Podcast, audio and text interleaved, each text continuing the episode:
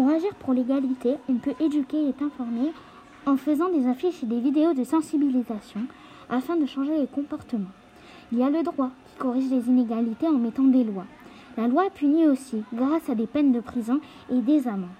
On peut s'engager comme l'association AFIP qui défend les discriminations à l'emploi et l'association LICRA qui lutte contre le racisme et l'antisémitisme.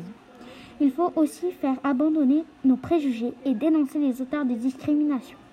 Chacun et chacune doit avoir la responsabilité individuelle et agir contre les discriminations.